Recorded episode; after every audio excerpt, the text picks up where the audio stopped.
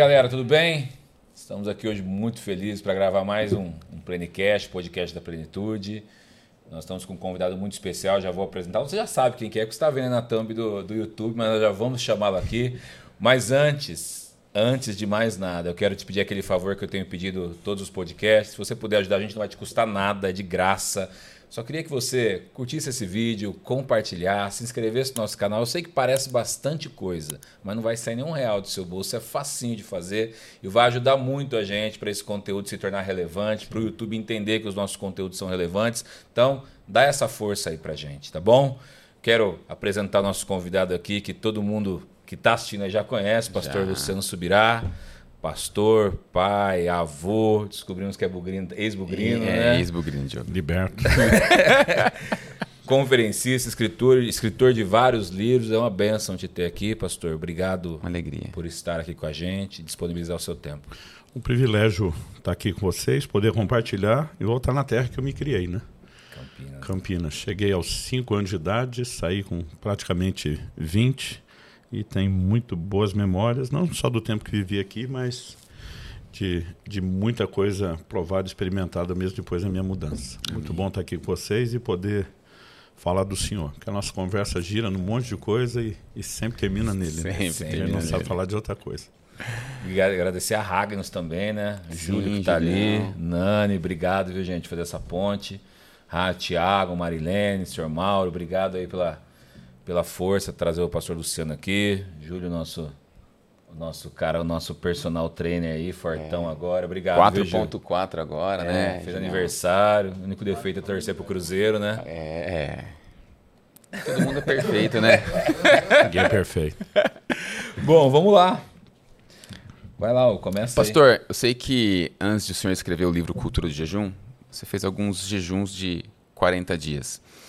O que levou o senhor a escrever um tema que eu acredito assim, tão pouco falado hoje nas igrejas? Foi o senhor que, que chamou você para poder escrever esse livro? É, deixa eu começar com, com um pano de fundo um pouquinho maior. É, aos 15 anos de idade, eu fiz meu primeiro jejum. De uma refeição só, que era o almoço, ainda enchendo o bucho de refrigerante com medo de desmaiar se não comesse nada. Porque a gente não sabia nada sobre o assunto. Eu sou é, é, não apenas filho de crente, sou filho de pastor, mas a, a geração anterior acreditava que se falasse que estava jejuando, estava pecando. Né? Então, assim, ninguém falava nada sobre o assunto. Quem não jejua não falava o que não fazia, e quem jejuava também não falava para não pecar. Então, a gente não sabia nada. Mas a gente estava intercedendo por um, um amigo, estava o, o, grupo ali de, de adolescentes, jovens que andavam juntos, todo mundo já tinha tido uma experiência com, com, com o Espírito Santo, tinha um único no grupo que ainda não. E ele estava naquele modo assim de Deus não me ama, deu para todo mundo, não deu para mim. E a turma com medo dele desviar, alguém falou, a gente estava numa conferência de avivamento, alguém falou assim: "Por que a gente não jejua hoje?" Para Deus batizar ele no Espírito Santo à noite, ele tem que ter um encontro, uma experiência, ele tem que enlouquecer que nem a gente. Então alguém falou: "Mas nós já tomamos café". Ele falou: "E daí? A gente pulou o almoço". Alguém falou: "Mas pode jejuar a qualquer hora do dia?" Ele: "Claro". Aí ele mesmo que falou: "O claro falou: eu acho que sim. Tipo assim, ninguém sabia nada, coisa nenhuma. Mas e aí? A gente só não come? Não. A Bíblia diz que é jejum e oração. Então, a gente não vai comer com o pessoal, a gente usa todo o horário da, da refeição para ficar intercedendo por ele e tal. E alguém falou, mas não desmaia? Aí já não sei. Aí nessa um outro falou, então vamos pelo menos tomar o refrigerante, botar uma glicose para dentro. Ninguém sabia nada. Então nós temos aquele jejum de uma refeição só, regada muito refrigerante. E, mas ficamos, tiramos aquele tempo de oração. Alguém à tarde soube que a gente tinha feito aquele jejum de uma refeição só com refrigerante, mas culhambou a gente. Eu brinco que sempre tem um fariseu para dar pitaco no jejum dos outros. E o cara falou, jejum de verdade, não pode nem bala açucarada, o que dizer refrigerante, sabe que vocês fizeram uma vergonha. Eu fiquei mal, falei para Deus, desculpa aí, prometo melhorar da próxima vez. Eu não sabia, mas à noite aquele nosso amigo foi tocado por Deus de uma Uau. forma única. E quando ele Deus. teve aquela experiência, ninguém convencia aquela garotada que o jejum não tinha Valido. produzido alguma coisa somado à oração. E, e aí assim nasceu o meu interesse. Falei, cara, eu preciso descobrir o que é isso. Ninguém fala. Então, ah, alguém me falou aquele ali jejum café da manhã e o almoço. E eu sempre ia dizer, mas não desmaia não? Não. Mas não passa mal? Então. Ninguém era claro sobre as coisas. Aí eu comecei a fazer duas refeições. Depois descobria, não, tem gente que pula as três, fica 24 horas. Né? E, e eu, eu comecei a ir atrás. Aos 18 anos, eu já fazia quase todo mês, de três a sete dias na água. E o jejum para mim foi algo muito impactante. Uh, ao longo dos anos eu fui crescendo na prática, mas foi aos, aos 18 anos de idade eu não conseguia mais esconder dos meus pais o, o jejum, porque eram recorrentes, eram vários dias. E meu pai, assustado, achando que eu estava indo para algum lugar de fanatismo, um dia me chama para uma conversa e falou: Olha, estou preocupado com você. E nós começamos a falar, e foi só nessa conversa que eu descobri que meu pai também jejuava. Não jejuns prolongados, mas fazia. E eu sabia de um único jejum, uma vez por ano, que a denominação fazia por avivamento no Brasil. Então, sim, ninguém explicava o que era, o que, que não comia, quanto tempo, mas pelo menos aquele eu sabia que tinha. Então, não posso dizer assim que eu, ah, nunca sonhei que meu pai fazia, mas ah, pelo menos aquele um por ano. Sim. E nessa conversa eu lembro que eu falei para meu pai assim, falei, mas pai, eu estou tentando aprender com os outros, os de fora. O senhor, além de ser meu pai, é meu pastor. Jejum e eu não sei. E ele falou assim, Jesus mandou não contar para os outros. Quando ele falou isso, eu olhei para ele e falei, como é que é? Meu pai era um estudioso de Bíblia, assim, ele, ele era fora da curva, ele acho que era mente de, de gênio. Né? Ele nunca teve muito estudo é, é, é, formal, mas assim, ele lia a, a, a Vulgata o, o, no latim, a Septuaginta no grego, é o original hebraico. Meu pai estudava de tudo, ele sempre foi um, Isso, autodidata, um, autodidata. E era de uma mente assim que às vezes a gente tinha que dizer devagar, né, para a gente conseguir acompanhar seu, seu raciocínio. Então, meu pai era um, um ensinador e um debatedor de Bíblia é, nível elevado. A gente passava um, um, um aperto para discutir Bíblia com ele. Mas nesse dia eu falei, pai, com todo respeito, Jesus nunca falou isso. Como não? Eu falei, Jesus ia falar para a gente fazer alguma coisa que ele não fez? Ele, o que, que está falando? Falou, é. Jesus mandaria a gente não contar sobre jejum com ele contando? O que, que está falando dele contando? Eu falei, pai, ele estava sozinho no deserto. Como é que nós sabemos que ele jejuou? Eu lembro até hoje da cara do meu pai. Ele, Tipo assim, não pensei nisso, ele começou a rir. Eu falei, quem que o senhor acha que vazou a notícia? Aí eu falei, a liderança de Jesus era baseada no exemplo. E disse para os discípulos na hora do lavar pés, eu vos dei exemplo para que, como eu fiz, vocês façam. O senhor acha que devia ficar escondendo, uma vez que ele esperava que fazia? Eu falei, quando ele fala não tocar trombeta, não é esconder. Aliás, antes, Mateus 6, que é o texto que o senhor está citando, em Mateus 5,16, ele diz lá, brilha a vossa luz diante dos homens. E eu comecei a argumentar com meu pai. E um bom argumento para ele resolver as coisas. Eu falei, olha, o mesmo argumento é usado para esmola, vamos deixar o jejum de lado. Mas em 1 Timóteo, quando o apóstolo Paulo está falando de qual viúva ia ser relacionado na lista de, de, de ajuda da igreja, ele disse que tinha que ter testemunho de boas obras. Falei, se ela tivesse feito toda a esmola escondida, ela não entrava na lista. E aí ele, puxa, é mesmo. Falei, o texto está falando de se vangloriar. Eu falei, quem jejua já não fala porque não faz. Quem jejua não conta para não pecar, como é que nós vamos aprender?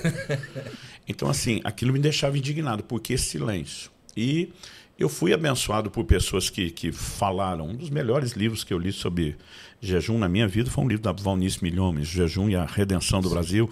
E ela foi uma das primeiras que conheci que fazia jejum prolongado. Então, ela, ela falava um pouco a respeito do assunto, um pouco não, comparado ao que ninguém falava, ela era quem falava bastante. Então eu ficava pensando assim, poxa, as pessoas precisam. Durante muito tempo eu pensava, não preciso escrever um livro sobre jejum, porque a gente pode recomendar outros. Com os anos eu eu tive acesso ao livro do Maheshave, do Poder Secreto Jejum e Oração, que foi um dos que me pilhou muito para jejuns prolongados. Aí, com o tempo, eu fui subindo, sete. Durante muitos anos eu não passava do, dos sete dias, porque uma vez eu ouvi nisso falar, jejum prolongado não se brinca. Tem que ter direção do Espírito uhum. Santo, tem que ter treino. Mas eu um dia falei, cara, vou fazer um a mais, oito. Foi tudo bem. Depois, daqui a pouco, a nove, dez. Eu lembro do dez, eu pulei pro doze. Não sei por que que eu. Acho que eu comecei a ver não tem muita diferença. Treze, 14. E aí, ao longo dos anos, eu, eu fiz alguns desses de, de, de duas semanas. Em 2008, isso é uma outra história para falar de como nasceu o Até Que Nada Mais Importe, eu resolvi fazer um de três semanas. E também foi uma experiência muito boa. Eu comecei a perceber que, na verdade, depois de sete dias não mudava muita coisa. Eu tinha um sonho de fazer um de 40 na vida. Era assim, puxa, eu quero uma vez chegar lá. Conseguir fazer. E não pensava nada é, é, além disso. Uh, em 2018, Deus me chamou para fazer o primeiro de 40 e foi uma, uma experiência revolucionária. Em 2019, eu fiz o segundo. Mas eu só escrevi o livro no início, janeiro de 22. Eu escrevi um livro sobre jejum em jejum. Foi assim, comecei no primeiro dia, terminei as últimas linhas do último capítulo, no quadragésimo dia. É, eu, eu, eu realmente tive essa experiência de escrever um livro sobre jejum em jejum. Vivendo aqui É, mas depois disso, quando eu escrevi, era o terceiro. Depois disso, eu, eu passei. E a- é, eu, eu falo pessoal: olha, depois de pelo menos uns dois, você perde o medo e pega o gosto. eu falei para Deus: o senhor não precisa me pedir mais. Se o senhor, minha mulher ou meu médico não me pararem, eu, eu vou fazer um por semestre. Então, comecei a, a fazer um prolongado por semestre é, e tem sido uma, uma experiência incrível. Mas, é, ano passado, eu tive uma, uma conversa com, com o Hernandes Dias Lopes. Ele falou assim: Subirá, acho que você é uma das pessoas que eu conheço que mais jejua. O que te levou a essa insistência, essa paixão, essa frequência? É, e eu falei para ele, falei, pastor, lá atrás, se o senhor me perguntasse isso, minha resposta seria o anseio pelo sobrenatural. Eu não queria um ministério com resultado baseado só na, na força do braço, eu queria ver o mover de Deus. E eu posso te dizer que o, o, o jejum, somado à oração, a outras disciplinas, me ajudou a romper. Mas eu falei para ele, eu acho que na última década e meia, minha cabeça e o meu entendimento mudaram. Então hoje, para mim, o sobrenatural é efeito colateral, é mera consequência. Falei, hoje, o que mais me move é isso é a capacidade de perceber os deleites espirituais. Isso, para mim, principalmente depois dos prolongados, foi a grande virada do, do, do jejum. Foi ficando cada vez mais claro. Eu não sei é, se por praticar com mais intensidade, se por entender, mas assim, os anos foram passando e isso foi ficando claro. Eu lembro quando estou aqui no assunto, ele falou, me fala mais sobre isso. Eu falei, olha, para te explicar algo espiritual, vou usar um exemplo natural. As pessoas dizem que água não tem gosto. Falei, quem faz jejum prolongado discorda, porque o paladar fica com uma sensibilidade absurda. Então tem hora que eu provo lá uma água, eu já sinto que o pH é mais alto, a água é quando ela é mais salobra. Né? Às vezes eu sinto um gosto metálico. Você pega a garrafa, a composição mineral é diferente, tá acima da média. E tem lugares, eu viajo o Brasil todo, tem lugares que eu vou eu tenho dificuldade de beber água, porque o, o gosto fica muito Sim, diferente. acentuado. E meu médico, doutor Aldo, que, que, que me acompanha, ele fica no pé, ó, tem que hidratar, preferência água de qualidade. Se o pH não for bom, a gente é, é, tem um conselho que é colocar o limão, que melhora o pH da água e do, do sangue, e o limão também, quando você pinga as gotinhas, ele ajuda esse problema do gosto, porque às vezes a água não está descendo. Então eu falei, olha, eu estava numa reunião com pastores, uma conferência, fomos para o almoço, eu tomava Vapotel, subir. Eu falei, não, eu vou com vocês, vocês vão continuar falando de Bíblia, testemunho.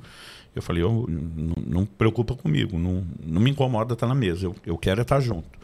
E eu brinquei com eles assim, falei, e hoje vai ser um banquete. Camila, com um banquete. Você está em jejum. Falei, água com gás com limão espremido. então, quando eu cheguei lá, eu pedi pro, pro, pro garçom o, o limão espremido. Mas normalmente eles dão um copinho pequeno Sim, com sim. o sumo de um limão. Esse cara trouxe um copo maior cheio. Quando eu li uma limonada. primeira coisa que eu pensei, eu falei, isso é limonada, não é limão. Mas a cor estava mais escura, mas eu, na dúvida, eu peguei e dei uma provadinha. Porque é, se você ingerir um pouquinho mais de, de glicose do que a média, você pode quebrar a cetose, que é um processo do, do jejum que te poupa de fome. A gente fala de jejum há 40 dias, o povo acha que é impossível. é, E, e eu falo, gente, não incentivo ninguém a começar nada ousado, mas não é tão complexo quanto parece. Você, na verdade, troca um alimento externo por um interno. Você passa a viver de reserva de gordura. Então você não tem fome. Depois de três dias não tem mais fome.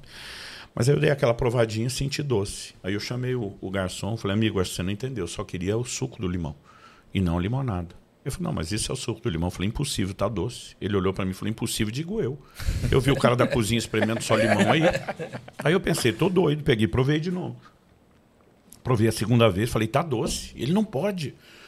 Né? Quando eu provei a segunda vez e ele tá ali indignado, o pastor que está do outro lado da mesa passou a mão no meu copo e ele deu um gole. Quando ele deu um gole, ele faz uma cara de azedo. Ele disse, pelo amor de Deus, subirá. Esse negócio tem nada de doce. Isso aqui é limão puro. Aí eu pensei, eu tô doido mesmo. Eu peguei de volta, dei mais um gole e falei, tá doce. Ele pegou de novo, bebeu, foi cara de azedo. Falou, tá azedo. Todo mundo na mesa começou a beber para fazer o tiratema. Eu brinquei, eu quase fiquei sem limão. e foi só nessa altura do campeonato que eu lembrei. Falei, é o jejum. Ou seja, eu estava percebendo a frutose, o açúcar natural do limão, que ninguém conseguia Isso perceber. já há quantos dias de jejum? Ah, eu já devia estar em torno de perto de 20 dias, perto de três semanas. É, aí, nessa altura do, do campeonato que eu lembrei, eu falei, desculpa, gente, não vou nem discutir. O Libão para mim é doce para vocês, não fica nisso. Aí eu falei, pastor, por que, que eu estou te falando isso? Falei, espiritualmente falando, eu sinto que o jejum tem feito pela minha vida espiritual o que ele faz pelo meu paladar. Então tem hora que eu pego a Bíblia para ler e de repente fico me questionando, isso foi doce desse jeito? E eu é que não percebia.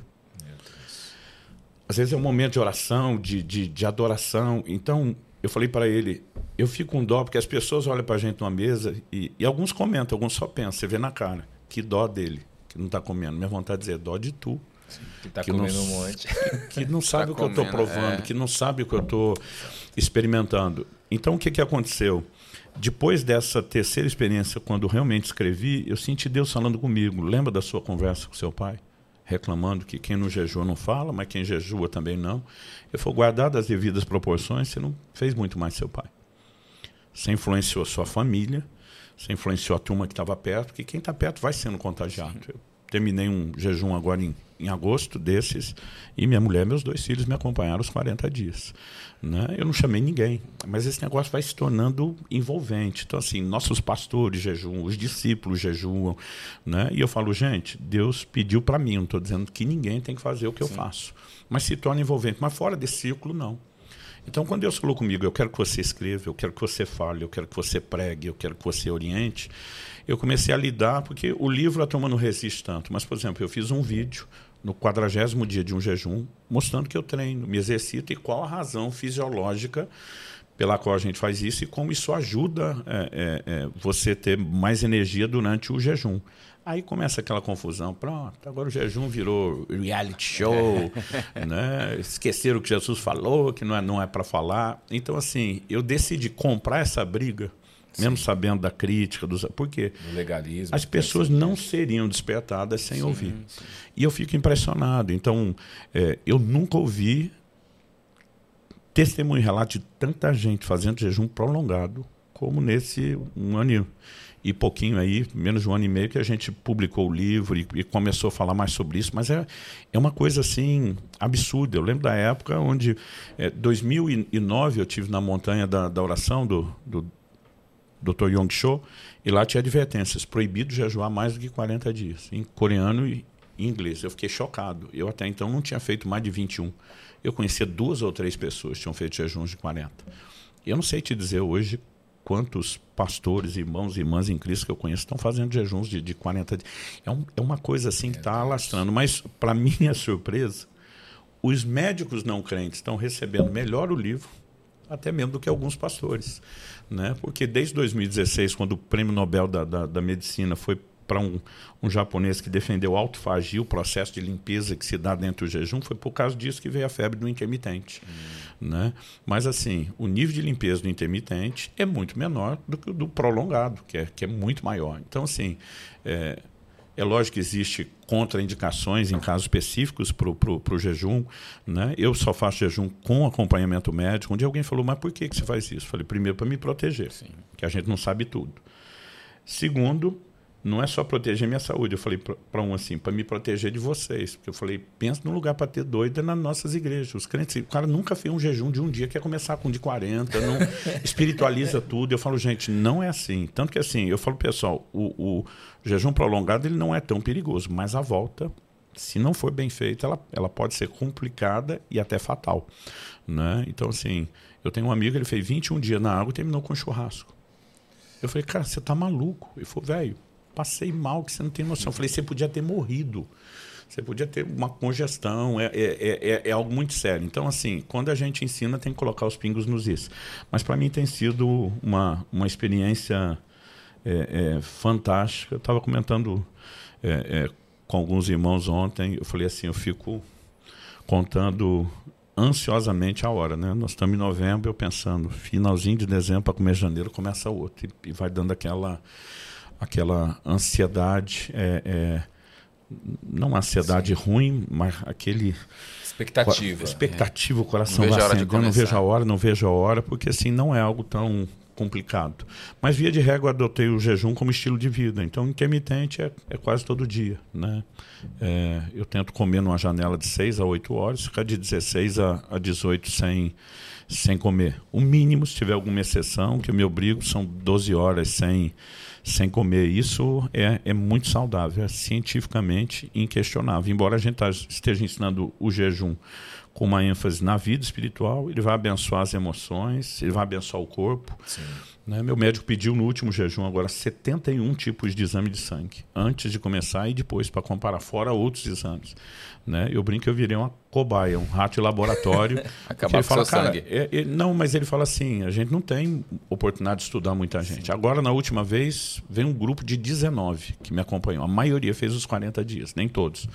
Alguns fizeram duas semanas, três semanas, 30 dias, mas a maioria fez os, os 40. A gente tem um irmão lá da igreja, ele é, ele é bem magrinho. né? Então, por exemplo, eu terminei, a média que a gente perde aí em 40 dias de jejum é 16, já cheguei a perder 19 quilos, mas a média é 16 a 17, difícil chegar em 18, para mim. É, esse, esse camarada começou o jejum com 69 quilos, e ele tem o mesmo tamanho que eu. Bem Então, mais. assim, a gente estava preocupado. Tipo, ele tem reserva de gordura para isso. No 25 dia, pedi para o Aldrin fazer um, um exame. Na verdade, ele se antecipou a, a isso e ele estava com 7% de gordura no corpo no 25 dia. Quando chegou a última semana, ele fez outro exame, estava com 3,5 e a gente já estava querendo fazer ele interromper antes. Ele já tinha feito um de 40, é, é, mas a gente estava assim, amigo. Eu perguntei para ele se está tendo fome, porque a fome é o indicativo de que acabou a reserva de gordura. Ele falou: tem flashes, aparece e some. Eu falei: está acabando sua reserva. Ele terminou com 2,5. Né? E eu e o médico assim monitorando ele todo dia. Ele falou: pastor, eu tenho uma convicção em Deus, meu corpo está bem. Mas assim, você olhava para ele, nem estava tão frio, cachecol. É porque assim, as, as pessoas reagem. Então, assim, tem que ser muito cuidadoso, cauteloso quando a gente fala de jejum prolongado. Estou colocando essas coisas junto, porque ao mesmo tempo que eu quero despertar todo Sim, mundo, sim. eu quero pedir cautela. Mas tem sido uma experiência em, em todos os sentidos. E quando anuncio o livro, eu costumo dizer para as pessoas, além do benefício espiritual, emocional, para a saúde, né? minha, minha saúde, todos os meus marcadores nos últimos anos, os índices saudáveis subindo muito. Eu falo para a turma, só que você vai economizar de comida. Ia falar isso. já, já justifica grana. o investimento do livro. E crente, Eu falei come, e bastante. crente come, né, pastor? Gente, Bem, um né? médico falou uma vez isso para minha mãe. Falou: "Ó, vocês não fumam, não bebem, mas come que é um negócio." beleza. Ontem fui na casa de uma família jantar, inclusive. Ele tá aqui fazendo trabalho hoje, Marcelo. Eles fizeram um risoto de camarão, maravilhoso, a gente comeu bastante. Aí encontrei ele agora, eu falei, e aí? Cara, acordei de madrugada e comi mais um prato. Aí eu falei, cara, que saúde, meu irmão. Tava bom, pelo menos, né? Pastor, e durante o jejum dos 40 dias, vamos voltar lá quando você fez o primeiro jejum. É, qual é a época mais difícil, ou as épocas mais difíceis durante o 40, os 40 dias? Porque às vezes as pessoas não se arri... Ai, porque eu não consigo Os nem primeiros 24 três horas. dias. Primeiros três dias. É. Então o pessoal, o pessoal fala assim: "Ah, eu não consigo 24, eu consegui o resto. Eu falo, cara, é justamente a dificuldade dos primeiros três dias. Por quê? Tem uma série de fatores. Desintoxicação. Todo dia um cara falou: não, no jejum porque eu não tenho dor de cabeça. Eu falei: ó, dor de cabeça você tem é a maior prova de que você precisa jejuar. Você está sofrendo num processo de limpeza. Significa que seu corpo está sobrecarregado e precisa eliminar a toxina. Eu falei, então, se você. Eu falei, a diferença entre você é que com o tempo e orientação de profissionais, eu, eu desintoxico antes. Com essa coisa de passar quase que o ano todo em, em jejum intermitente, eu paro de comer a qualquer hora, eu não tenho dor de cabeça. Mas antigamente eu tinha muito. E uma vez eu perguntei para um pastor que me mentoriou, ele já fazia jejuns de 30, 40 dias, quando eu estava lá nos 7 ainda. E eu falei para ele, cara, por que, que tem que ser tão sofrido? Ele falou assim: ó, você já não tem a sabedoria de alimentar direito, você podia pelo menos ter inteligência de desintoxicar antes do jejum. Eu falei, o que, que você está falando? Ele falou, essa dor de cabeça, esse sofrimento é a limpeza do corpo. Eu falei, tem como contornar isso? Ele falou, claro. Ele falou, eu desintoxico antes. Eu falei, como? Ele falou, uma semana antes já tiro carne vermelha. A gente no sul come muita carne. E a carne vermelha é uma das coisas que mais tem toxina ali, né? Eu, pelo menos, é uma das coisas que meu corpo mais sente. Ele falou, outra coisa, vai entrar no jejum prolongado, os dias anteriores vocês têm que diminuir a alimentação. A gente, o dia antes, ia despedir em rodízio de, carne, de pizza, porque pensava, vai ficar uns dias sem comer, vou aproveitar, né? Agora. Aí ele falou: você vai sofrer mais no, no processo de limpeza. E eu sofri, eu lembro de uma ocasião, eu estava assim, já no final do segundo dia, eu não conseguia orar. Era tanta dor de cabeça, irritação, não conseguia ler a Bíblia. Não... Aí eu, eu e, e- e irritado, eu, eu me afastava, porque eu dizia assim, eu dizia, Deus, eu quero jejuar para não pecar, eu peco mais. Mas assim, porque a gente não sabia lidar com essas questões. Então ele falou, ó, diminui a quantidade de, de alimento. Ele falou: eu, por exemplo, nessa semana de preparação, eu como uma vez a cada 24 horas. Eu falei: peraí, você jejua para jejuar?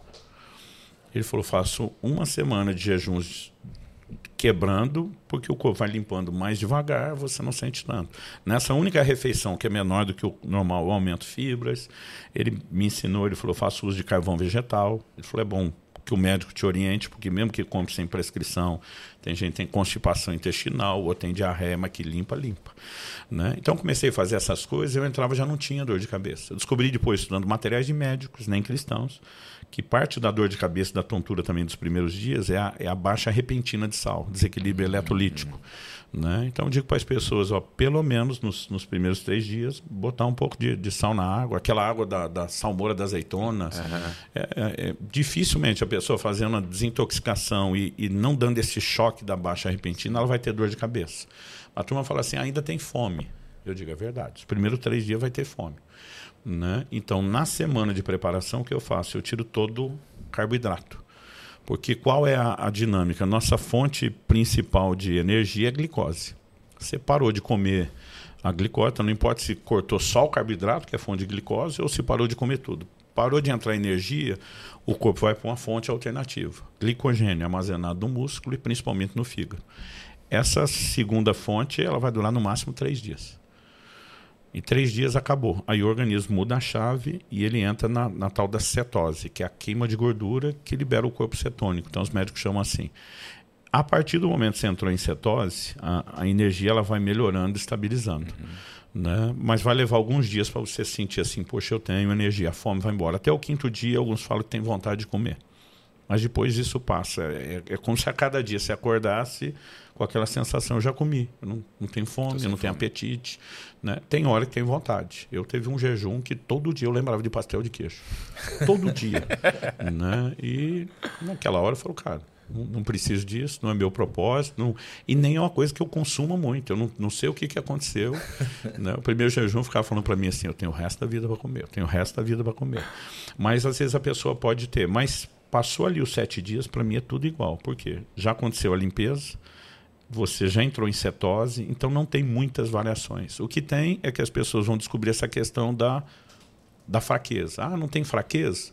Eu digo, tem fraqueza, mas a fraqueza não é falta de energia. Então você parou de comer, o, o, o seu metabolismo baixou. Quem para de comer, normalmente para de se exercitar ou, ou de movimentar exageradamente. Então o metabolismo baixa mais. Depois você entrou em cetose, o organismo está em modo de sobrevivência. Está usando sua reserva até que volte a entrar. O organismo, de forma inteligente, mapeou lá, o metabolismo está baixo, ou seja, está precisando de pouca energia, ele entrega pouco. Então, esse, esse é o, o, ponto que as pessoas têm que entender. A tontura do jejum prolongado não é falta de energia, é economia. É que nem o celular. A bateria está acabando, ele entra no modo de economia, não vai deixar acender a tela toda para não acabar depressa. Sim. Tem que durar mais. É algo parecido. Então, eu li um material de um médico, que eu, eu cito no livro do jejum, um canadense, ele tem uma clínica que trata os pacientes com, com, com jejum. Ele dizia: você tem que exercitar. Se quiser ter energia em jejum prolongado, tem que exercitar. E aí parece um paradoxo né? Porque assim, as pessoas falam, cara, mas você tem energia para treinar? Eu falo, não, eu tenho energia porque eu treino. Porque se eu ficar parado, o, corpo vai acomodar, vai entrar no modo de, de, de, economia e não me entrega energia. Então, eu, eu outro dia alguém falou, ah, agora Subirá está pregando que a gente é obrigado a treinar. Eu falei, gente, não é isso que eu falei. Eu só estou dizendo o seguinte: se alguns de vocês que pretendem fazer jejum prolongado com frequência vão manter certas atividades, né? Mas jejum é só retirado. Eu falei, cara, não é o que você vê com o Daniel nos 21 dias. Aliás, acredita-se que o jejum parcial provavelmente se deveu ao fato de ele estar ainda envolvido e com atividades ligadas né, ao, ao governo. É lógico que é, é, quando a gente tem todo o tempo para se retirar, a qualidade do jejum Sim. é melhor ainda. Mas eu não entendo essa mente extremista. Não, mas se eu não puder orar o dia inteiro no jejum. Eu falo, gente, um jejum prolongado de vários dias, você dorme. Você não está orando quando dorme. E você não vai deixar de fazer mais tempo. Então, é, é, é, é, uma coisa extrema que eu digo não precisa ser desse jeito. Né? O cara falou, ah, mas quando eu estou trabalhando, eu não estou orando. Eu falei, bom, primeiro orar sem cessar Sim. Você talvez não entendeu, tem algo mais. Mas só de você orar os intervalos da reunião, é, é, do, do, do, trabalho, da refeição, você pega aquilo, eu, eu, esse tempo, deixa entretenimento de lado quando chego em casa. Então, quer dizer, você subiu o nível de oração, mesmo que não esteja orando às 24 horas, vai fazer diferença. Mas a gente imaginou um monte de coisa que no final acaba virando desculpa para a gente não fazer o fazer. jejum. Né? Então, assim, agora, sobre exercício, eu falo, pessoal, se for fazer, começa devagar porque o, médico explica isso é uma, é, é, ele chama de homeostase, é a capacidade de adaptação do corpo. Então, quando eu comecei a treinar, fiz o primeiro teste, eu já estava oito dias em jejum. Então, eu ia começar o dia seguinte no nono. Meu médico falou, ó, devagar, treino leve. Aí, o segundo dia de treino, que já era o décimo do jejum, eu subi um pouco, mas ainda abaixo. Terceiro dia de treino, que era o décimo primeiro, treinei normal, porque eu estava me sentindo bem. O quarto dia de treino, que era o décimo segundo, era um domingo. Eu tenho quatro cultos em, em Curitiba. Então eu brinquei só com os quatro cultos é uma canseira. Às vezes você termina o quarto culto, chama Jesus de Genésio, né? A cabeça cansada. Aí aquele dia, depois dos dois primeiros da manhã, eu falei, eu vou treinar. Eu treinei duas horas. Uau, treinei uma hora e meia. O personal da igreja que me acompanha falou, eu vou embora, eu não vou ser parte disso. O senhor já treinou acima do, do, do pé, chega, não precisa. Ele, ele, falou, eu vou embora. Quando eu fui embora, eu fiz uma meia hora de cardio pesado e assim, eu tinha energia, né? Então, assim, mas eu fui lentamente. Um pastor da minha equipe ficou os primeiros cinco dias parado, no sexto ele quis fazer um pedal. Hum. Pode dar tela preta. Né? Então, assim, mesmo quem vai exercitar de forma lenta, não tem experiência com treino. Outro dia um cara falou, não, porque eu sou um super maratonista. Eu falei, meu amigo, eu não sei nem conversar. Você procura médico, você procura. Eu não posso falar. Sim. Um outro falou assim, não, eu faço triatlon. Eu falei, você nada onde? No mar. Eu falei, não faça isso. Quer dizer, se te dá um apagão é, nadando lá. lá mesmo. Né? Então, assim, eu, eu não estou não falando de manter alta performance, eu só estou falando de, de, de, manter saúde. Sim. Aliás, o treino na semana da preparação nos primeiros dias, ele quanto mais você transpira também ajuda na desintoxicação. Mas eh, a pessoa pode ter atividade moderada, eu vou andar todo dia, né? Mas se não tiver fazendo todo dia, ela pode não ter o resultado. Então, minha esposa ano passado, ela estava no sexto dia de jejum, mas ela estava treinando assim, um dia sim, dois não. Então acho que ela tinha feito só dois dias de treino, o corpo não estava adaptado. E aí um dia ela estava se sentindo tão bem que ela até esqueceu que estava em jejum. Ela levantou do sofá de um pulo. Ela desmaiou. Né? Acordou no chão, porque o organismo não entrega, ele lê o metabolismo, não precisa. Então, você faz um movimento rápido, ele entrega pouco. E é essa coisa que deixa as pessoas preocupadas. Então, assim, eu falo, está no jejum prolongado, sempre, por precaução, levante devagar. Eu, desde que comecei a treinar, nunca mais tive tontura em jejum prolongado. Mas eu falo para o pessoal, cuide. Bom, enfim, é isso. Para a turma saber mais, a cultura é, do jejum. É, pastor, vou fazer só uma pergunta ainda em cima disso, mas uma pergunta espiritual. Eu acredito que você deve ter vivido grandes experiências com Deus nesse, nesse tempo de jejum, porque dificilmente a gente conhece alguém que faz jejum de 40 dias.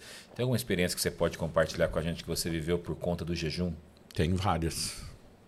Esse, enquanto eu escrevia o livro, uh, propósito, eu faço uma distinção entre o propósito primário do jejum, que é buscar Deus, e propósitos secundários, que eles podem ser diferentes entre si, mas todos vão é, cruzar no primário, que é buscar Deus. Mas às vezes o cara está buscando a Deus por causa de uma necessidade, né? no momento de aflição, é, é, ou o jejum aparece em contexto como um arrependimento, consagração, enfim. É, o meu foco naquele jejum era buscar Deus, eu queria estar tá, tá com Deus. Não tinha problema, não tinha. Mas, na estação que eu estava vivendo, então, mesmo antes do jejum e depois, um dos meus focos principais de oração era minha filha, que era a única solteira, orando pelo casamento dela. Eu acho que orava pelo casamento do meu filho desde que eles nasceram. Mas já estava numa fase assim, ela com, com 20 anos, estava nova, então não estava preocupado, nem querendo. Aliás, pai de menina é mais ciumento. Né? Às vezes eu brincava. Eu caminha de seis meses lá em casa, eu estou com ciúmes. Amigo. É. Então, assim, não queria apressar nada, mas estava dizendo, Deus, eu preparei, discipulei, eu treinei essa menina para te servir.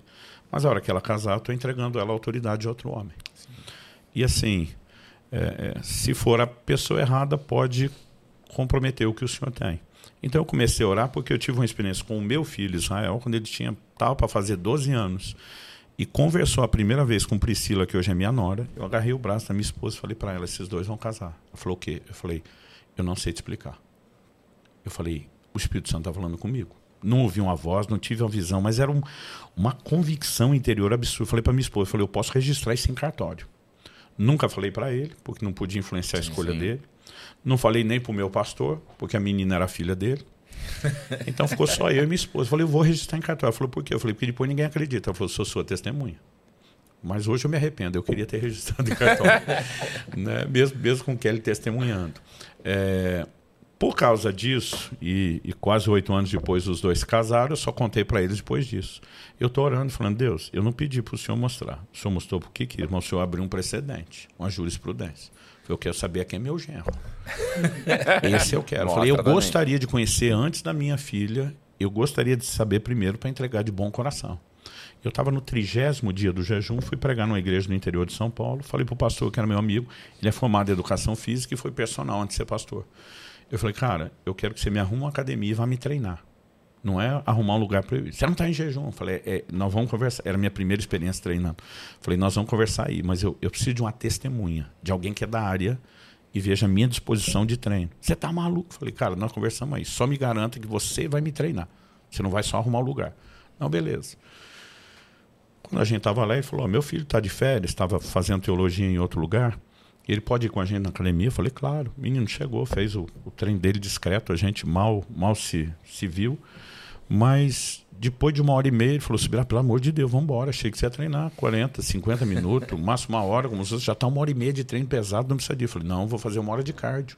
Ele andei dizendo, você tá maluco. Eu falei, cara, eu, eu tô testando o meu corpo e está sendo bom. Ele falou, não vou embora não. Ele falou, ó, então vou deixar vocês aí, daqui uma hora eu te busco. Aí chamou o filho e falou, ó, mostra pro Subirá onde que é o, o kart, era no andar de cima. Eu fui lá, peguei um, um elíptico e ele pegou uma esteira do meu lado. Falou, pastor, te atrapalha se eu falar com você? Eu falei, não. E ele começou a dar um testemunho da influência que meu filho era na vida dele. Cara, nós estamos conversando. Abriu um negócio na minha frente. Eu não sei explicar. Eu, eu falo abriu, mas assim, eu estou no mesmo lugar, não fui a lugar Sim. nenhum. Parece esses filmes de ficção científica do, do, do universo paralelo. Aham. Que ele é, é- é tudo parecido, mas você sabe que eu, eu, eu não consigo explicar. Eu acho que era um estado de consciência espiritual onde eu olhava assim, é igual, mas tem algo diferente. Eu não consigo descrever. Eu ouvi Deus falar comigo de forma nítida e clara. Esse menino é o seu genro, vai casar com sua filha. Meu Deus. Eles não se conheciam, nunca tinham se falado. E no jejum prolongado, se não tem euforia, a alma desliga, né? As emoções ficam e eu, uau, só isso. Assim, não senti ciúme, não senti, senti uma alegria, mas não tinha euforia. Eu só ficava pensando como é que eu conto para minha esposa que ela vai surtar com a informação. Falou, vou registrar em cartório dessa vez. Oi? Falou, vou registrar em cartório dessa vez.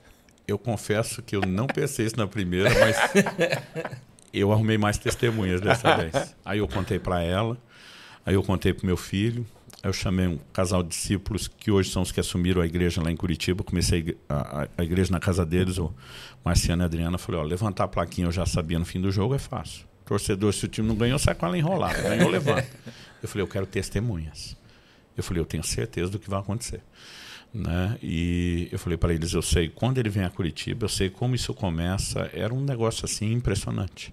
Isso foi dia 3 de fevereiro, finalzinho de- do mês 27, minha filha encontrou ele a primeira vez, nem se falaram. Se viram num outro evento em outra cidade. Ela olhou para mim e falou: "Pai, vou casar com esse menino". Meu Deus. Eu falei, você tá louca? Dentro de mim, fazendo festa. né? Mas eu falei, não vou falar nada, não vou influenciar. Ela falou, pai, eu tenho certeza. Falei, você nem conhece, menino. No meu espírito você quer. Falei, não, não, não, não, não vem com esse golpe pra cima de mim. Ela falou, pai, o senhor é o último que pode falar contra isso. Mamãe te viu pregar a primeira vez, falou que ia casar com você. Eu vou casar com esse menino. Eu tô te falando sério. Eu falei, ah, tá, tá, tá. Ela encontrou, depois disso, um mês à frente, encontrou ele de novo em outro evento, não se conversaram. E ela falou para mim, pai, eu estou falando sério, eu vou casar com esse menino. Aí começaram a conversar via rede social e, e- e foram se aproximando para encurtar a história. Dia 10 de dezembro do mesmo ano, eu estava casando os dois. Foi rápido. Rápido. Vai, Deu menos de um ano. E quando eles saíram do cartório, porque fizemos o casamento no cartório antes da cerimônia. Falei, vem cá que eu vou contar uma história para vocês. Né? Então, assim, tem sido todo tipo de, de experiência. Janeiro desse ano, eu fui gravar um vídeo. Rapaz montou todo o equipamento no estúdio. A hora que eu fui começar, me veio o impulso do Espírito Santo. Pega o computador. Eu falei, peraí, peraí, que tá vindo um insight. Eu nem sabia o que, mas eu sabia que aquilo era para anotar. Puxei o computador. E de repente aquele negócio desceu o download do céu. Terminei de anotar, virei para ele. Falei, vamos embora. Eu achei que tinha passado uns 10 minutos. Eu falei, vamos gravar. Ele fez uma cara assim. sorriso meio amarelo. O menino, ele é muito educado, muito respeitoso. Chamo de menino porque eu tenho 50 anos, né? Ele não é tão novo assim, é pai de família. Eu falei, o que foi esse sorriso estranho? Não, não, não, desculpa. Eu falei, eu desculpo, mas desculpa o quê? Não, não, não, perdão. Eu falei, o que, que é isso? Ele falou, pastor, você ouviu que oração? A hora que ele falou, vamos gravar entre 2h20 a 2h30. A hora que eu olhei no relógio, era 5 da tarde. Puxa. Aquilo não cabia na cabeça. Eu falei, não, não, não, não. Eu puxei o celular, olhei o, o computador, levantei, vi o relógio dele, o celular dele, uma cara, a cabeça bugada. Eu falei, não pode, foi 10 minutos. Ele falou, pastor, o senhor está perdido aí faz tempo. A hora que eu olhei o tanto de coisa que eu não sei, mas eu, eu tive uma aula. Eu vou deixar só spoiler, esse é um assunto Sim. que, a hora que terminou, eu sabia que tem que virar um livro. Sobre como interpretar o Antigo Testamento à luz do Novo padrão. Eu nunca li essas coisas em lugar nenhum, mas, mas um, um, uma aula, uma explicação. Depois você pensa, é lógico que isso não é só uma ideia. Né? Mas na hora que está acontecendo, parece uma coisa tão normal é, é, eu brinco assim, eu nunca mais falei mal dos discípulos do caminho de Emaús, porque a gente dizia, cara, como é que tá vendo Jesus não reconhece? Mas fala assim, parece que dá um, uma burrice, você não questiona. Tipo assim, não, e depois você, mas peraí, é lógico, não, não faz sentido, né? É, é, só depois que desapareceu que eles se tocam. Mas na hora, sim. É quase como uma transe. Mas eu estava. Eu, eu, eu, não posso nem dizer que, que, que foi um trampo, porque assim, eu me sentia normal com toda essa coisa. Eu só perdi a noção do tempo e não percebi o volume de, de informação. Quando eu fui resumir essa aula num, num grupo que eu tenho de, de, de, pastores, a aula que eu recebi, resumindo, eu falei uma hora e quarenta, eu falei, gente, foi muita informação. Né? Então, assim, tem sido experiências a, atrás de experiência. Agora, no mês de agosto, é difícil falar ainda. Eu estava no final de um jejum e eu pensei, cara, agora vai ser normal. Era o 38 para o 39 dia. Acordei de madrugada, fui ao banheiro, coisa que eu não gosto de acordar no, no meio da noite. Mas eu estava com tanto sono, tanto sono. Eu estava com medo de dormir em pé, voltando para a cama assim. Eu lembro que eu pensei, cara, vou encostar a cabeça no travesseiro, três segundos eu durmo. E a hora que encostei a cabeça no travesseiro, veio algo dentro de mim assim: por que você não ora? Um pouco, por que você não ora um pouco? Eu pensei, cara, isso não é de mim, eu quero dormir. Não é minha cabeça, não é minha emoção, não pode, não pode ser. Eu falei, não é o diabo que não quer que eu ore. Mas não tinha cara nada de ser Deus falando. Sim. É quase como se fosse uma ideia, porque você não ora um pouco.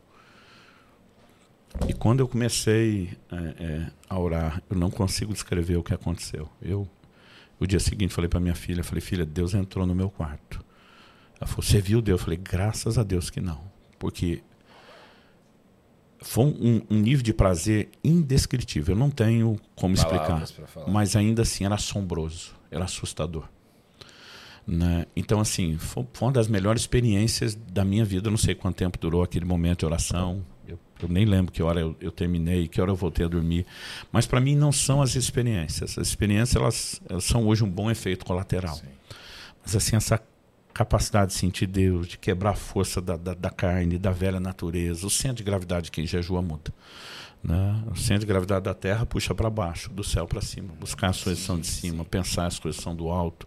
Então, assim, as coisas materiais perdem absurdamente o, o valor. É, é um, um negócio assim inexplicável.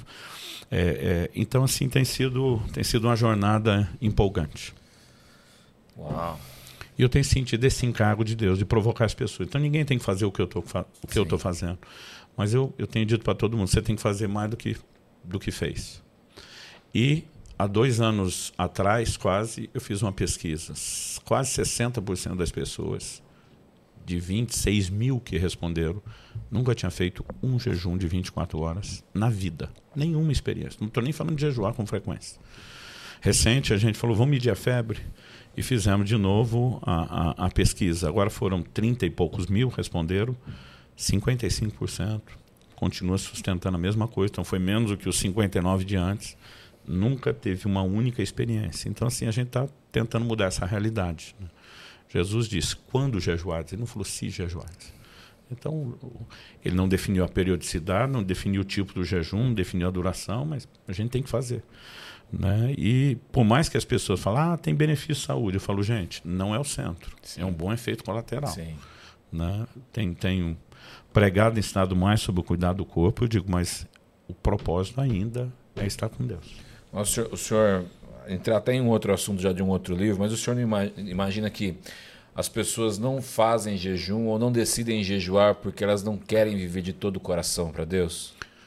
Eu, honestamente, eu pensei isso muito tempo. O que eu estou percebendo hoje em dia, a maioria não faz por falta de informação, por medo. Eu vou passar mal, vai fazer mal. Eu digo, gente, eu mandaria a gente fazer algo que faz mal. É lógico, tem casos grávidas, lactantes, tem várias Diabetes, também, acho que não pode, né? situações. Né? Tem, principalmente foi tipo 1. Né? É, tem um paradoxo né? Tem um, um, camarada que eu cito bastante aqui, o Jason Fung, ele trata muito pacientes de diabetes com jejum. Porque assim, a resistência insulínica não vai ser tratada de outra forma. Mas assim, é um, é um, tem que ter acompanhamento médico. Sim. Então, diabetes não, não, não se brinca. Tem várias outras situações. Mas de uma forma geral, eu falo para as pessoas, gente, pula uma refeição Daqui a pouco você está lidando bem com isso, pula duas. Né? Eu, eu falo, pessoal, a maioria dos caras que nem são crentes estão fazendo jejum intermitente uhum. 18 horas. Como é, como é que você, você acha que você vai morrer sem é, é, é, comer só um período pequeno. Então, falou, pessoal, faz um, um, jejum parcial, tira alguma coisa, a outra não. Né? Vai, vai treinando e sentindo o seu corpo e daqui a pouco a gente começa a perceber que não é isso tudo. Então, hoje eu diria que muita gente é, é o medo, é a falta de informação. Aí outro dia um falou para mim, não, mas eu, eu, eu não quero ter perda de massa muscular. Eu falei, quem foi que te disse que você perde massa? E não perde? Eu falei, quem foi que disse? Não, mas não está comendo. Eu falei, cara, você não perde. Eu tenho, eu, eu faço bioimpedância de todos os níveis, antes e depois do jejum. Você ganha massa muscular. Né? Um dia eu perguntei para o meu médico por que as pessoas resistem tanto ao jejum, mesmo na área médica, nutricional. Ele falou, eles confundem jejum com fome. Pesquisas. Eu falei, não é a mesma coisa. Ele falou, de jeito nenhum. Eu falei, doutor, agora eu estou perturbado. Os dois estão sem comer. Ele falou, Luciano, fome é não comer por falta de comida. Jejum é não comer porque não quer. Você está olhando para ela gerenciando. A resposta da fome é estresse. E estresse significa desequilíbrio hormonal. Sim. Jejum não. Então aquele negócio fez todo sentido para mim. Legal. Então ele falou: tem pesquisa, estão contaminadas. O cara falou: ah, mas aquele paciente, tal, tal, tal, teve perda de massa muscular porque não estava alimentando. Não estava alimentando, mas estava na cama. Então ele está tendo atrofia muscular. É, é, é diferente de é dizer diferente. só a perda da massa. Então, adrenalina sobe, o hormônio de crescimento sobe, né? Então assim, eu a primeira vez que eu vi isso foi no jejum da minha filha. Ela fez 20 dias, ela foi na nutricionista antes de começar, voltou depois. E ela falou para a nutricionista: vou jejuar, mas não falou que ia ser os 20 dias só na água. Sim. Ela não era cristã, embora fosse adepta do jejum, uhum. ela falou: ah, talvez ela não sabe o que é isso, possa assustar. Quando voltou, ela falou: e aí, Lissa? Você não falou que ia jejuar? Eu falei: eu jejuei. Ela falou, você teve uma perda de peso boa, mas você teve ganho de massa muscular. Minha filha veio falar, eu falei, não, filho, isso deve ser sobrenatural. Eu não tinha estudado o assunto ainda. Eu falei, impossível você não ter perdido nada. Na minha cabeça era só não perder muito. É, então, na, na verdade, você começa a, a, a, descobrir que a falta de informação, e aí depois eu fui estudar literatura, material médico, as, as pesquisas, é, é, você não tem perda de massa muscular. Então, eu acho que muita gente é o medo, é a falta de informação, de encorajamento.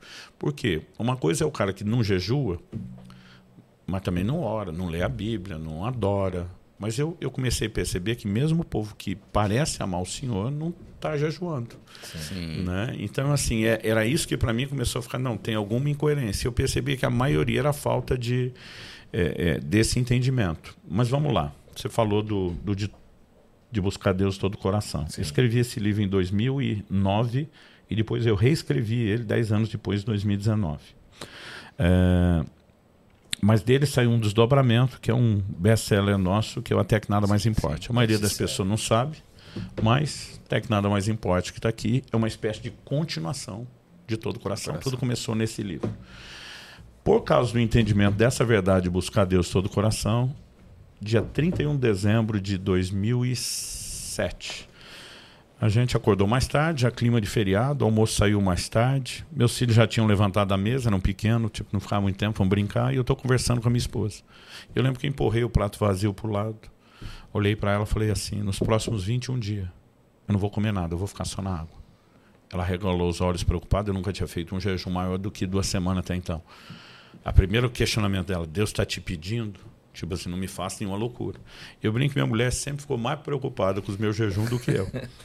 Ela falou, Deus está pedindo. Eu falei, não, eu vou fazer porque eu quero. Eu quero mais de Deus. Eu falei, não vai ser só isso. Eu vou orar como eu nunca orei, eu vou ler a Bíblia como nunca fiz. Então eu entrei em 2008 dizendo, vai ser o ano da busca. E eu cheguei em 2008, num mês, ler a Bíblia duas vezes, de capa a capa, no mês. Então, assim, para mim. De um mês? No mês. Puxa. Fiz isso uma vez na vida, porque outro dia alguém falou, subirá, ler a Bíblia duas vezes. Eu falei, gente, foi uma na vida, no momento. Mas assim, era um ano que eu entrei dizendo, cara, eu, eu quero buscar Deus. E o jejum era parte do, do pacote. Então, fiz os primeiros 21 dias na, na água e mais ou menos um mês depois, quase de eu ter terminado, fevereiro, eu estava numa reunião com, com a nossa liderança, que nem era culto, a gente não tinha adoração, não tinha oferta, tinha uma oração e ia para a palavra. Enquanto alguém fazia a oração da abertura, um olha para mim, passa a mão no violão e fala uma cara de pidão com o dedinho assim, uma só, deixa cantar uma só. Eu já com a cara meia feia fiz uma só. Tipo, nós não estamos aqui, o foco da reunião é. Não estamos aqui para isso, o foco da reunião é outro. E ele pegou o violão e começou a dedilhar uma canção do, do, do Marcos Witt, cantava muito na época. Eu te busco, te anelo, te necessito. Até hoje nós estamos tentando entender o que aconteceu. Eu brinquei, alguém lá no céu apertou o botão que ativa o modo glória. E, e Deus visitou a gente naquela reunião. Foi uma coisa assim. É, eu brinco nem se a gente tivesse ensaiado ou coreografado, conseguia fazer algo tão simultâneo, de uma hora para outra, no meio daquela canção. Todo mundo desandou, não foi só chorar. Né? Ajoelhar, prostrar, deitar a cara no chão, mas não, não era um choro. Eu chorava assim convulsivamente, eu não conseguia nem entender porque eu estava chorando. E eu estou olhando aquilo, eu já sabia que a reunião foi para outro canto, que virou outra coisa. E eu nunca vi nada igual, nem antes, nem depois. 19 de fevereiro de 2008. Eu estou só ali tentando ler a reunião. Deus, o que é que o Senhor está fazendo? O Espírito Santo falou no meu coração: estou chamando vocês a um lugar de arrependimento profundo. Pensei, faz sentido arrependimento com esse choro. Mas eu falei: arrependimento do quê? Arrependimento é específico ficava bolado com os amigos dos meus pais, quando na hora de ir embora, depois de uma visita, dizia assim, desculpa qualquer coisa. eu pensava assim, pô, se fez algo errado, peça desculpa por aquilo, se não fez, não peça. Desculpa qualquer coisa. Aí eu brinquei, arrependimento não, não pode ser desculpa qualquer Sim, coisa. Eu falei, mas arrepender do quê? E o Senhor falou no meu coração, por não estarem me buscando como deveria. Aí me ofendeu, porque eu estava no ano da busca. E assim, é lógico que eu não verbalizei, mas o, o sentimento, aquele negócio veio que nem um vulcão em erupção. A vontade era gritar. Fiz o maior jejum da minha vida. Estou orando, lendo a Bíblia, feito um condenado. Se isso não está bom para você, quando é que vai estar tá bom? E é lógico que eu mordi a língua, eu só pensei, eu só senti, mas é, é, Deus falou o meu coração. Né? E, e aquilo foi muito forte. Eu, eu, eu falei do 19 de fevereiro, mas não lembro se o ponto e a data, isso foi 2008. Né? Aí, nesse momento, o Espírito Santo falou comigo a frase que virou o tema do livro, até que nada mais importe. Ele diz: quando você chegar ao ponto onde nada, absolutamente nada, é tão importante para você como eu, você chegou onde eu quero. Ele falou: nesse momento você não está indo para lá. Ele diz: o que você está valorizando é a performance da busca. Então você está quebrando seus recordes de jejum, recorde de leitura bíblica, recorde de horas de oração. Eu falei: isso não significa que seu coração me queira mais do que antes. Aí me quebrou, me arrebentou. E aí o que acontece? A gente tem mania de extremos. Eu fiquei 10 anos sem jejum prolongado. Porque eu pensava, não, não vou valorizar só a performance. Isso, isso você tinha quantos anos, 2008? Você está querendo revelar a minha idade, né? Não, a gente já sabe que é. Você falou, você falou que é 50 aqui. Eu tô com 50, 15 anos atrás, estava ali. 25. Não, não, 35. 35, 35. Aí o que, que acontece? 10 anos se passaram, eu processei muito isso. Chega 2000, 2018. Já tinha feito uma reunião com o Júlio, que queria o livro até que nada mais importe. E, eu já estava começando a mexer nele, mas resolvi pregar sobre o assunto na minha igreja. Foi o primeiro lugar que vou pregar na minha igreja. Eu ainda estava preparando o material.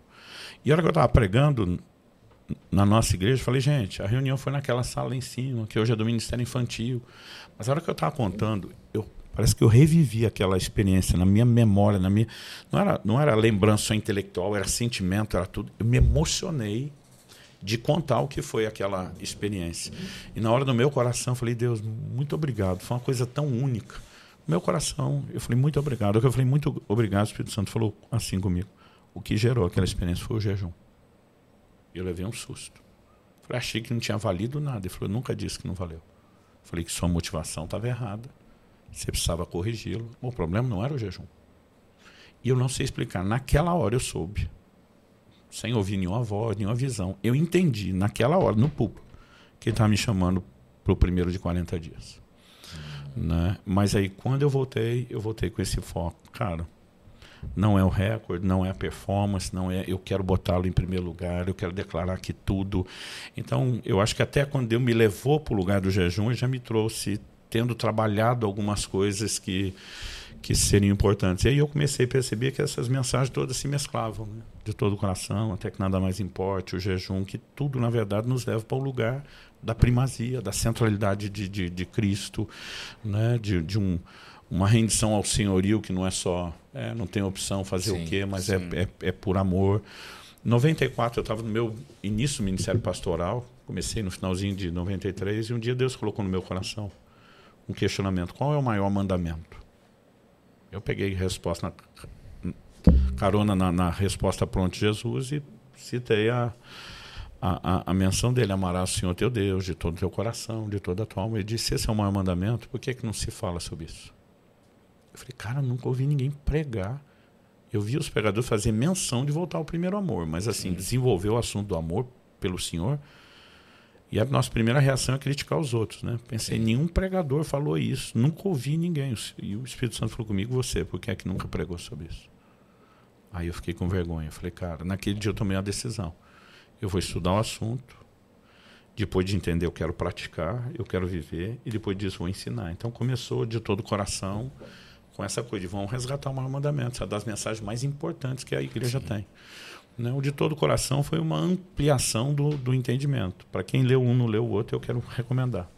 E agora o jejum, ele veio meio que amarrando tudo. Eu falo que é uma boa trilogia aí para ler. Vou perguntar.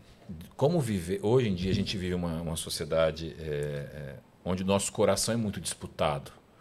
Então a gente é, é, assediado a todo momento, é internet, é TikTok, é Instagram, hum. é o mundo, são tantas distrações. distrações. Não, nem sempre o concorrente é o pecado, às vezes são distrações. E como? como?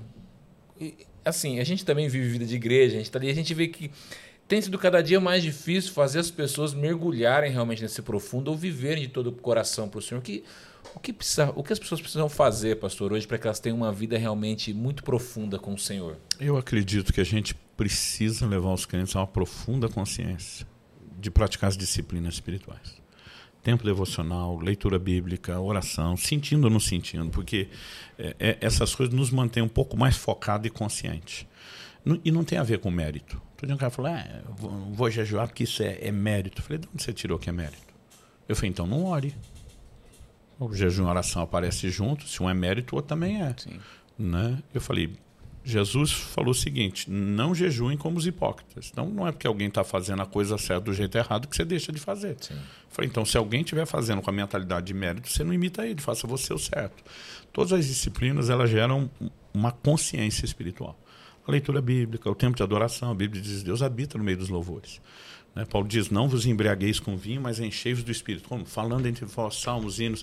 Então, assim, é mais do que ah, eu, vou, cantar para me sentir bem. Não, não, não é isso. Sentir bem é porque está despertando a consciência que conecta você Sim. com Deus. Então, eu, eu acho que isso já é um, um dos pontos. O outro é, de fato, preparar as pessoas para as distrações. Jesus fazia isso no ensino. Uma das sementes caiu entre espinhos, os espinhos cresceram, sufocaram. Vai ter concorrência. E a concorrência não é só pecado, ele falou preocupações, riquezas, prazeres da vida. Né? Então, assim, a gente também tem que orientar. Ó, você está debaixo de, de, fogo cerrado. Então, ah, nós não vamos dizer para o povo, gente, entretenimento é pecado. Né? Mas quando você vive só para entretenimento, não tem tempo para Deus, o pecado não é o entretenimento, é o lugar que ele ocupou na sua vida.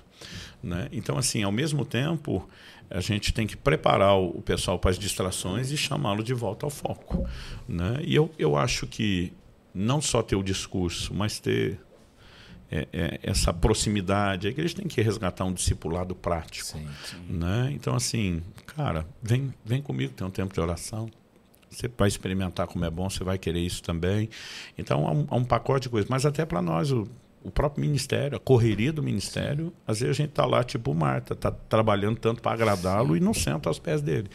Então, é, é, um, é um desafio. A gente tem que ir reequilibrando a vida e e reorganizando ela, mas é não perder a consciência. Porque o crente não acorda amanhã pensando, hoje é dia de bondade, que eu posso fazer, ofender o coração de Deus, mas É, eu brinco assim, o crente não cai, ele vai caindo. Sim. É um processo lento, às vezes é distração aqui, é isso lá. Normalmente a Bíblia fala do engano do pecado. Não começa com atitude deliberada de rebelião, mas assim, e, e as pessoas esfriam, né? Então hoje o grande desafio é manter o coração aceso. Pastor, você acha que o, o, senhor falou sobre o ativismo? Você acha que o ati- ativismo hoje na- nas igrejas, você acha que é algo que mascara uma vida cristã para a pessoa? A pessoa faz, faz tanto para a igreja e quando vem a tempestade a pessoa não aguenta e, e sai da igreja. Você acha que Tá vendo uma religiosidade. e religiosidade? Eu acho que a pessoa confunde, por, ah, eu estou fazendo isso para Deus, como se aquilo fosse tempo com Deus. E na verdade não é. O, o trabalho para Deus às vezes é tão desgastante, você vai ver Jesus dormindo num barco, chacoalhando e sendo molhado. Pô, quem consegue dormir num barco chacoalhando e jogando água e você tem que estar num nível de esgotamento absurdo. É, então, assim, sem desmerecer a fé e a confiança, que o levou a dizer não estou preocupado, mas tem que estar num nível de cansaço. Então, assim, eu durmo em avião com turbulência, eu durmo em carro chacoalhando. Cara, como que você consegue? Eu falei, gente, não é como eu consigo dormir, é, é como é que eu consigo ficar acordado, dormindo pouco, correndo tanto. Então, assim, tem hora que não dá. Mas as pessoas confundem isso. Às vezes mascaram, porque tipo assim, ah, eu estou muito tempo na igreja. Estar tempo na igreja é diferente de ter tempo com Deus. Sim. O pastor passou o dia inteiro dando aconselhamento, ele está na igreja, mas não está com Deus. Está no culto pregando, ele está dando algo para os outros, mas não está recebendo. Então, assim, eu acho que tem o lado também mais caro, mas eu acho que tem essa coisa do distrai. Nós estamos num ambiente que é envolvente. Né? Mesmo que eu estou aconselhando alguém, vendo o que Deus pode fazer na vida, e, e a gente. Você passar o dia cheirando comida é diferente de comer. né? Mas às vezes, de alguma forma, você também se distrai. Eu acho que alguns mascaram e, e, e pensam mesmo, não, uma coisa compensa a outra, mas eu acho que outros distraem. E, e acaba sendo muito problemático. Então, os apóstolos bateram o pé em Atos 6 diz: Nós não vamos abandonar a palavra de Deus para servir as mesas. Nós vamos dedicar a palavra e oração. Então, assim, quando alguém vai para o ministério tempo integral, seja ordenando o pastor ou quando ele transiciona para esse nível de ministério, primeira coisa que eu falo para quem está perto, você está cheio, cheio de plano de um monte de coisa que você quer fazer. Cara, lógico, sonhei com esse dia. Eu falo, pois é, você tinha que programar sua agenda começando do que não fazer. Sim. Se você não bloquear seu tempo com Deus, nunca mais você vai desenvolver isso. Né? Então, assim, é algo que a gente tem que lutar, é algo que a gente tem que defender. Ah, mas tem demanda. Eu digo, ó, tirar uma hora para afiar o machado não é perda de tempo. Porque depois você vai cortar uhum. mais lenha em menos tempo com menos força. Então, assim, você tem que entender essas, usando a analogia de, de Eclesiastes. O tempo com Deus vai nos levar a resultados sobrenaturais. Tem hora que você vai gastar duas horas no aconselhamento tentando fazer alguém entender. Sim. E quando você gastou duas horas orando por esse cara antes, às vezes você entra, ele começa a chorar e depois é, pastor. O senhor falou, falou, nunca ouvi, mas hoje eu entendi. Aí você fica olhando o que aconteceu. Né? Tem uma, uma intervenção Sim. de Deus acontecendo. Então, a gente tem que defender. Mas eu, eu acho que acaba que é um pouquinho de tudo. Quando a gente tenta dizer só isso ou só aquilo, Sim. Você põe o dedo na ferida de uns, quer dizer, é, meu problema é esse, outro. o meu não. Então, eu, eu prefiro atirar para todo lado tentar pegar todo mundo. Acho que tem um pouco de distração, tem um pouco de, dessa coisa, estou mascarando, compensação para alguns, ah, mas eu, eu tô lá. Eu, eu falei para um amigo esses dias, eu falei, cara, eu prego quase todo dia. Isso significa que eu não preciso ler a Bíblia? São, são coisas diferentes. Sim. Tem, tem muitas pessoas que vivem uma, uma vida de declínio espiritual. Poxa, você cai depois. Não, não cair de, de perder a fé. Mas você vive é, altos e baixos é, na sua vida espiritual. Você já, já viveu isso, pastor? Momentos assim que você, poxa, eu tô aqui, eu tô, tô bombando, depois eu dou uma. Não uma, não uma caída na minha vida espiritual, mas deixo de buscar como eu deveria. Várias vezes. Em diversos momentos. Então, por exemplo, já teve. É, é, quando eu casei foi uma crise, porque eu, quando solteiro, eu ficava horas trancado no quarto orando todo dia. E daqui a pouco eu não posso estar casado trancado só no quarto, eu tenho que socializar. Até porque assim, a gente, minha, minha esposa estava de manhã, trabalhava à tarde, me ajudava nas coisas do ministério. É, é, tem que ter tempo. Daqui a pouco você começa a gerenciar aquilo não conseguir. Aí vem um filho, tem que ter tempo para o filho, tem que ter o. É, então não eram nem só coisas ruins, uhum. mas no momento de tempestade emocional a gente também se abate. Né? Eu, eu conto isso num outro livro que escrevi, O Agir Invisível de Deus, uma crise que eu tive depois de um acidente, tipo, Deus, cadê o seu cuidado? Cadê o, sua proteção? E, e quando seu coração está machucado, você não, você não tem empolgação. Então, assim, até li a Bíblia por obrigação, tinha que pregar, mas já passei uma fase assim difícil, que aquela paixão não estava acesa. Então, é, todo mundo vai passar por algumas dessas questões. Mas eu falo para as pessoas, gente, nós não vivemos de sentimento. Sim. A gente vive de fé. Eu acho que um posicionamento nessa hora de dizer também eu não me dobro é importante. E entender que Deus, que conhece a nossa estrutura, também sabe que a gente vai ter altos e baixos. Salmo 139 diz: Se eu subir ao céu, o Senhor está. Se você acama no abismo, Ele está conosco nos altos e baixos. Né? A Bíblia diz que Elias era semelhante a nós. Pensa no bipolar, era o Elias. Ele era. Não é fácil a gente falar dele quando a Bíblia diz que era farinha do mesmo saco, semelhante a nós.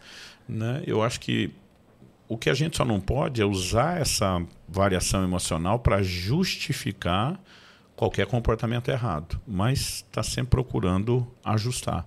Com o tempo vai havendo amadurecimento. Hoje, para mim, é muito difícil eu ter, seja diante de, de uma batalha que eu estou enfrentando, com o tempo e a maturidade, depois de ver o que Deus fez, eu olho para um problema e digo: é mais um milagre para o currículo, é Sim, mais uma sim. intervenção de Deus. Então, tem uma hora que você também tem a maturidade de não se envergar, você cria uma constância em Deus. É, mas já passei muito, muitos altos e baixos, às vezes por situações difíceis que desanimavam, às vezes por estar tão empolgado com outras coisas boas que estão acontecendo, essa distração, e daqui a pouco perceber, é, minha, minha vida em Deus não está tão lá em cima é, quanto não deveria. Não estava desviado, nada disso, mas. Né? Então, assim, acho que tem as, as, as duas coisas. E a gente vai aprendendo nessas oscilações também. Pergunta bônus? Pergunta bônus, né? Pergunta bônus é um anúncio de encerramento? Né? É, pera, nos Próximo, Próximo. chegando. Estão me mandando, estão me mandando embora, é isso. Tô só de olho no relógio ali, ó, que eu sei que tem seu avião daqui a É pouco. verdade, é verdade. Pergunta bônus. Gente, já passou esse tempo todo. Já, né? passou uma hora. Pastor, cenário apocalíptico. O negócio está pegando fogo, você tem que sair correndo da sua casa. A Bíblia já está no seu braço, mas dá tempo, na instante, pegar dois livros para você levar para essa nova fase. Quais seriam esses dois livros? A gente, a resposta está limitada a uma única editora que está vigiando nós aqui ou não?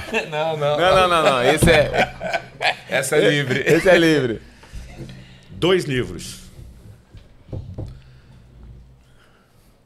É uma resposta agora que você me pegou, porque quando começou o livro, Falei. eu comecei do mais importante.